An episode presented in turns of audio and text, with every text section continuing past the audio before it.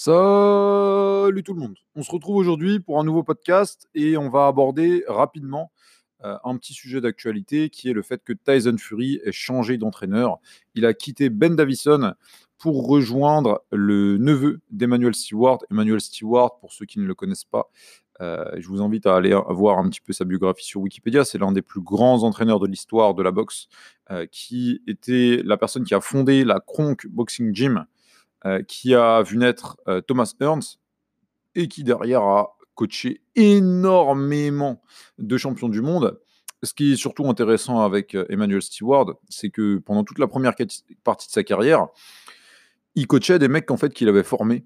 C'était des jeunes, enfin c'était des mecs qu'il avait formés vraiment de, from scratch quoi, de, rien du tout. Il les avait formés depuis les amateurs et jusqu'à ce qu'il devienne champion du monde. Et il y avait vraiment toute une école de la Kronk Boxing Gym où il y avait que des mecs qui l'avaient formé. Derrière ça, il y a eu pas mal d'embrouilles au sein de la Kronk, notamment avec des assistants, etc., qui se sont embrouillés. Et euh, pas mal de boxeurs sont partis. Et euh, après ça, du coup, il y a eu tout un passage à vide à la Kronk avant que des champions du monde reviennent. Et cette fois, pour chercher les conseils d'Emmanuel Stewart, donc toute la deuxième génération de champions euh, qui ont été sous les ordres d'Emmanuel Stewart étaient des champions qui ont été emmenés et qui l'ont rejoint par choix. Euh, par exemple, Prince Nassim Ahmed a fait une partie de sa carrière avec Emmanuel Stewart. Euh, Vladimir Klitschko également a fait une partie de sa carrière avec Emmanuel Stewart. Enfin voilà, il y a toute une, toute une génération de champions. Stewart est décédé, si je ne vous dis pas de bêtises, en 2012. Et, euh, et, voilà, donc c'est son neveu qui a repris les rênes de la Kronk Boxing Gym. Son neveu qui a rencontré justement Tyson Fury à un moment où il est parti s'entraîner à la Kronk euh, en 2010. Et maintenant, du coup, euh, Tyson Fury a décidé de rejoindre ce mec-là, le neveu d'Emmanuel Stewart, qui s'appelle Sugar Hill Stewart. je ne sais pas pourquoi il s'appelle Sugar Hill, mais en tout cas, il s'appelle Sugar Hill Stewart. C'est un surnom. Hein, je ne sais pas pourquoi il a décidé de s'appeler comme ça. Mais c'est comme ça. Il s'appelle Sugar Hill. Euh, là-dessus, faut voir qui est Ben Davison? Alors déjà de base, Tyson Fury, il était entraîné par son père. Le problème, c'est que son père a pris une grosse peine de prison. Il a pris 11 ans. Il me semble qu'il vient de sortir ou un truc comme ça. Euh, il avait pris 11 ans en 2010, je crois, quelque chose comme ça. En tout cas, enfin, il, a pris une grosse peine. Euh, et du coup, enfin, il est, il incapable d'assumer cette capacité d'entraîneur, notamment parce qu'il va avoir des, des, difficultés à avoir des visas. il me semble qu'il ne peut pas voyager aux États-Unis euh, derrière, une fois que son père a été mis en prison, c'est l'oncle de Tyson Fury qui a pris sa place. Euh, le problème, c'est que c'est aussi un brigand euh, et, il aura également des problèmes de visa à se déplacer. Et puis, juste que ça fonctionnait plus quoi, avec Tyson Fury.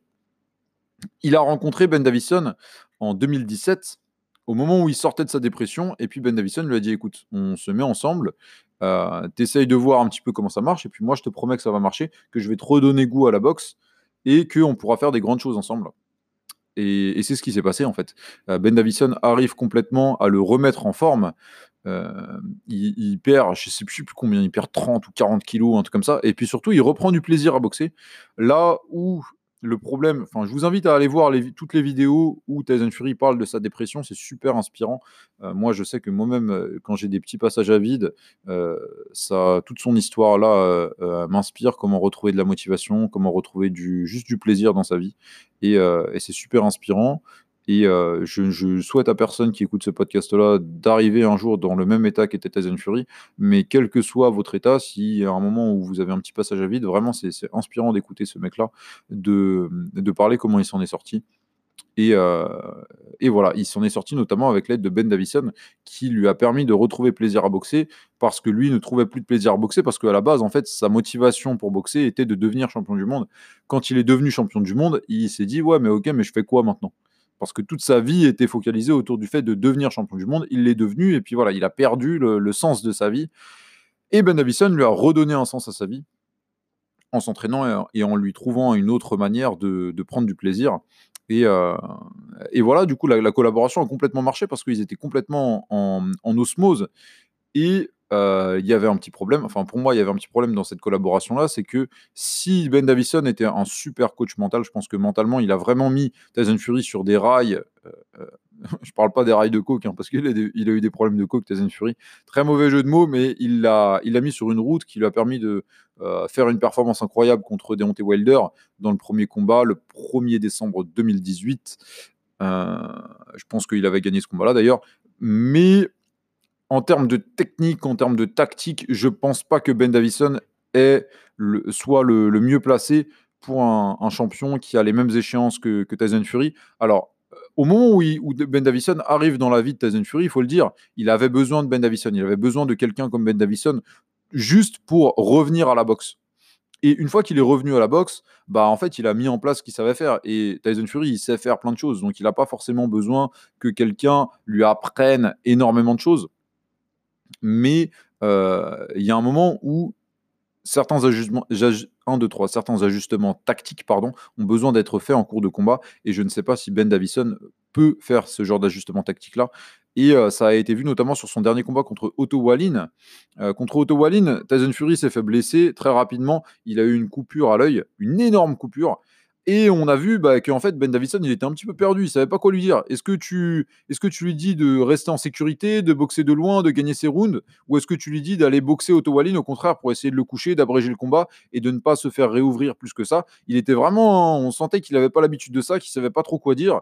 Euh, et, il avait un petit peu le cul entre deux chaises. Je pense que c'est pire que tout pour, euh, pour un boxeur de sentir que son, son entraîneur ne sait pas quoi faire.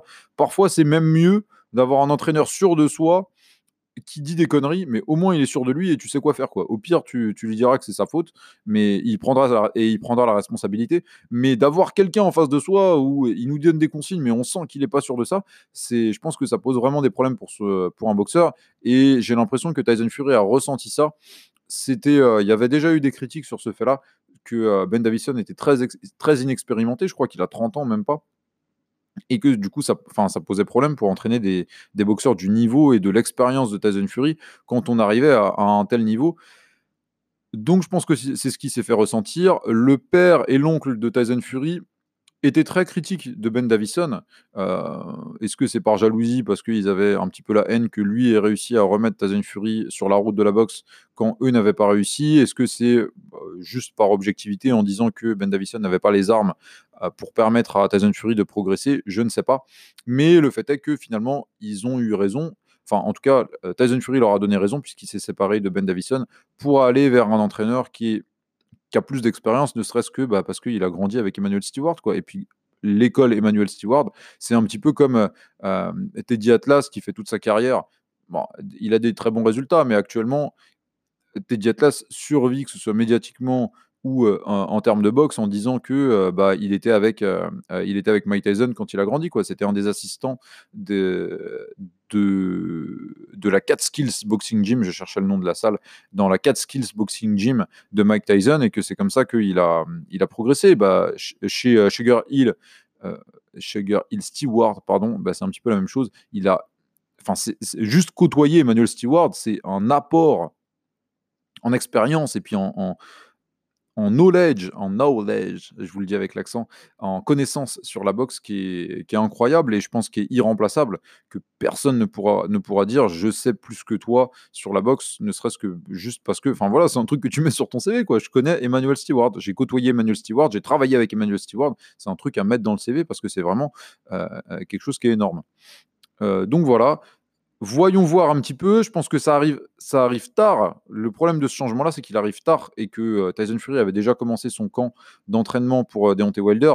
Ça arrive tôt dans le camp d'entraînement, mais ça aurait été encore mieux que ça arrive avant le camp d'entraînement et euh, qui, qui, qui, puisse faire juste, ne serait-ce que connaître un petit peu plus personnellement la personne, à commencer à avoir des liens euh, au-delà de la boxe avec la personne et s'habituer à sa présence et s'habituer à la voir bah, toute la journée parce que quand tu es en camp d'entraînement, tu vois ton entraîneur toute la journée. Et puis là, jusqu'au 22 février, il me semble que c'est à cette date-là, c'est fin février qui va boxer dans tes Wilder. Jusqu'à cette date-là, euh, la tronche de son entraîneur, il va la voir tous les jours.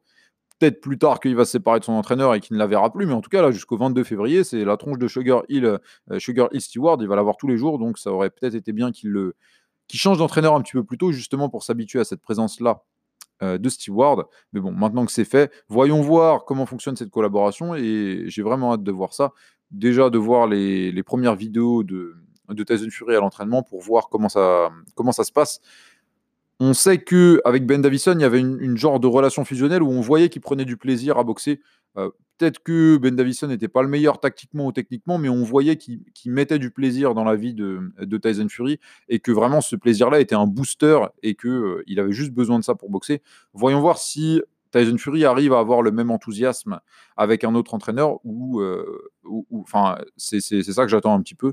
Et puis, voyons voir après, les, justement, les ajustements tactiques et techniques que euh, Sugar Hill Stewart arrive à mettre dans la boxe de Tyson Fury parce que c'est ça qu'on l'attend et c'est pour ça qu'il a été pris. Donc voilà, rendez-vous en février pour le, gros clash contre Deontay Wilder. J'ai énormément hâte. J'avais déjà beaucoup hâte sur le premier, euh, euh, sur le, premier combat. C'était vraiment un combat de fou. C'est l'un des meilleurs combats poids lourds des dernières années. Une grosse opposition de style entre un frappeur et un technicien. Euh, et, j'ai vraiment hâte de voir la revanche, de voir les ajustements que les deux ont fait. Euh, on voit déjà les ajustements que Deontay Wilder a fait par rapport à ses derniers combats contre Ortiz. On voit qu'il a changé par rapport à cette époque-là où il boxait un petit peu euh, de manière un petit peu folle, en faisant un petit peu n'importe quoi et, en espérant qu'il y ait une droite qui passe. Maintenant, il construit un petit peu plus sa boxe. Bah, voyons voir si Tyson Fury, lui également, a fait des ajustements sur sa boxe.